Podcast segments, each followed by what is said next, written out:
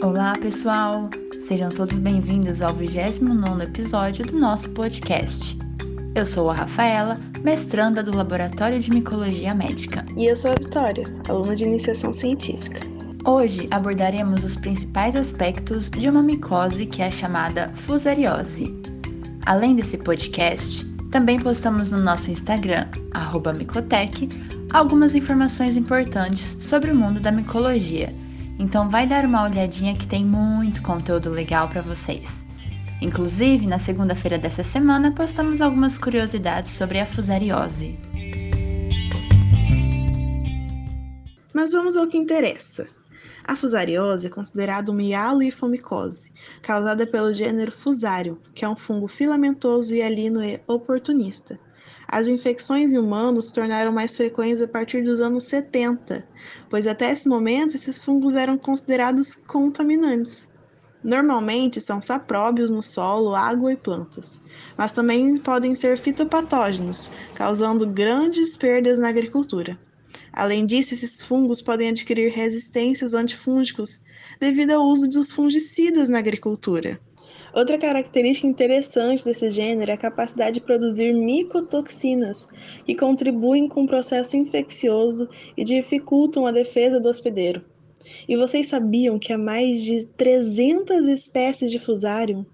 Pois é, e estão todas agrupadas em aproximadamente 23 complexos, e cerca de 10 deles estão envolvidos com as infecções em humanos, como Fusarium oxysporum, Fusarium moliniforme e Fusarium solane. Fusarium é um patógeno oportunista, que na maioria dos casos uma lesão traumática ou um estado de imunocomprometimento precede a infecção. Mas também podem acometer indivíduos imunocompetentes, e geralmente a infecção é superficial ou subcutânea, ao contrário dos hospedeiros imunocomprometidos, aos quais as infecções tendem a ser sistêmicas ou disseminadas. Uma das portas de entrada para as infecções fúngicas são as lesões de pele pré-existentes, quando a barreira epitelial já foi danificada, como é o caso das feridas abertas e queimaduras extensas, que com o tempo elas podem ser alvo desses patógenos, incluindo o fusarium. Mas fiquem atentos às manifestações clínicas, como ceratites, micetomas, comprometimento ungueal, lesões cutâneas e quadros de fusariose disseminada. De maneira geral, as mais prevalentes são a onicomicose, infecções de pele e ceratite.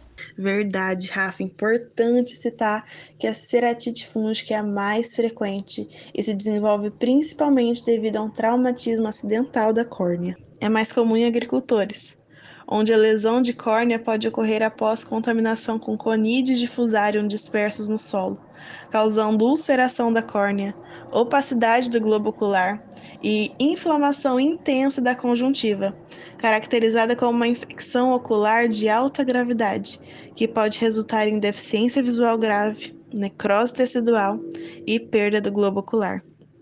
Os fatores mais comuns de predisposição à ceratite por fungo são traumas associados a material vegetal, uso prolongado de corticosteroides e o estado imunológico do paciente.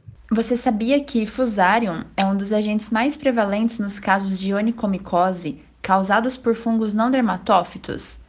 Essa onicomicose se manifesta clinicamente como pontos brancos e pequenos, que confluem para dar origem a uma zona branca na superfície da unha, denominando-se essa forma clínica então de onicomicose superficial branca, frequentemente ocasionado por algum tipo de acidente mecânico onde o fungo é inoculado. Provoca um comprometimento proximal da unha associada com dor e inflamação periungueal. A lesão é do tipo paroníquia, com presença de leuconíquia ou onicólise acompanhado de hiperqueratose, podendo causar então uma distrofia total da unha. Outra manifestação clínica importante é a fusariose invasiva. Ela é rara, grave e muitas vezes com risco de vida. Ela está associada a uma alta morbidade e mortalidade, afetando predominantemente pacientes com severa e prolongada neutropenia. O envolvimento pulmonar é comum na fusariose invasiva e geralmente se manifesta como lesões nodulares e cavitárias. Semelhante à aspergilose que já foi comentada aqui no podcast número 27 e 28. além do nosso Instagram. A fusariose invasiva apresenta lesões cutâneas metastáticas, do tipo papulonodulares, eritematoviolaceas, com necrose central nos membros inferiores. São três fatores que estão associados a uma maior mortalidade, como a imunossupressão, dificuldade no diagnóstico e no tratamento. Bom, agora que vocês já sabem um pouco sobre a fusariose, vamos falar sobre o diagnóstico. Mas antes, gostaríamos de compartilhar com a galera que em nossa rotina laboratorial, cada vez mais temos visto casos de onicomicose por fusário. Isso aí, Vitória. Após a coleta, o exame micológico direto é realizado utilizando lâmina lamínula com KOH de 10 a 40% e azul de Evans, a fim de identificar hifas e alinas septadas, algumas vezes irregulares. Já a cultura, ela é realizada em meio saborô e micosel. As diferentes espécies de Fusarium crescem rapidamente, aproximadamente de 2 a 4 dias mostrando colônias de texturas algodonosa em um tom branco, que podem adquirir com o passar do tempo uma tonalidade cinza, rosa ou violeta. Mas Vi, nos conte um pouco do diagnóstico micromorfológico da fusariose, já que você está sempre acompanhando aqui no nosso laboratório. Então, Rafa, encontramos monofiálides ou polifiálides perpendiculares às hifas, evidenciando-se ou não sobre estas macroconídeos e ou microconídeos. Os macroconídeos são hialinos, biseptados ou multiseptados, em forma de meia-lua ou canoa.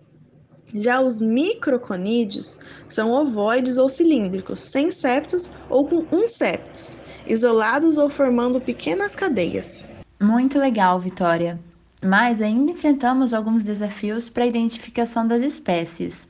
Nesse caso, também temos outras ferramentas que podem auxiliar no diagnóstico da fusariose, como por exemplo a detecção sérica ou plasmática de 1,3 beta-deglucana, o BDG, da parede celular, métodos moleculares como a reação em cadeia da polimerase, PCR, polimorfismo de comprimento de fragmentos de DNA, o RFLP, e o sequenciamento de multilocos, o MLST.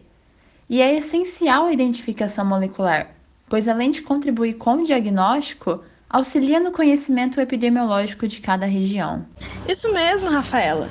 Quanto ao tratamento para a fusariose, os antifúngicos utilizados irão variar de acordo com o local da infecção, mas devemos lembrar que Fusarium spp possui resistência intrínseca a equinocandinas e alguns isolados apresentam resistência à classe dos azóis.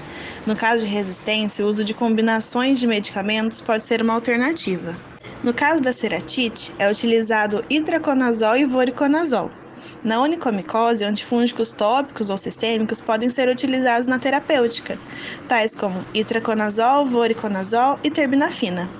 Recentemente, a Confederação Europeia de Micologia Médica, junto com a Sociedade Internacional de Micologia Humana e Animal, também conhecida como ISHM, e a Sociedade Americana para a Micologia, emitiram um guia contendo orientação para o tratamento da fusariose invasiva. Já o isavuconazol ou posaconazol como segunda linha. Já a anfotericina B deoxicolato é um tratamento que deve ser evitado. O podcast de hoje vai ficando por aqui.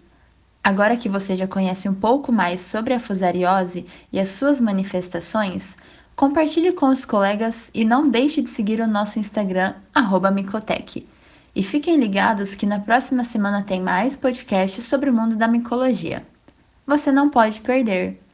Tchau, pessoal! Tchau, pessoal!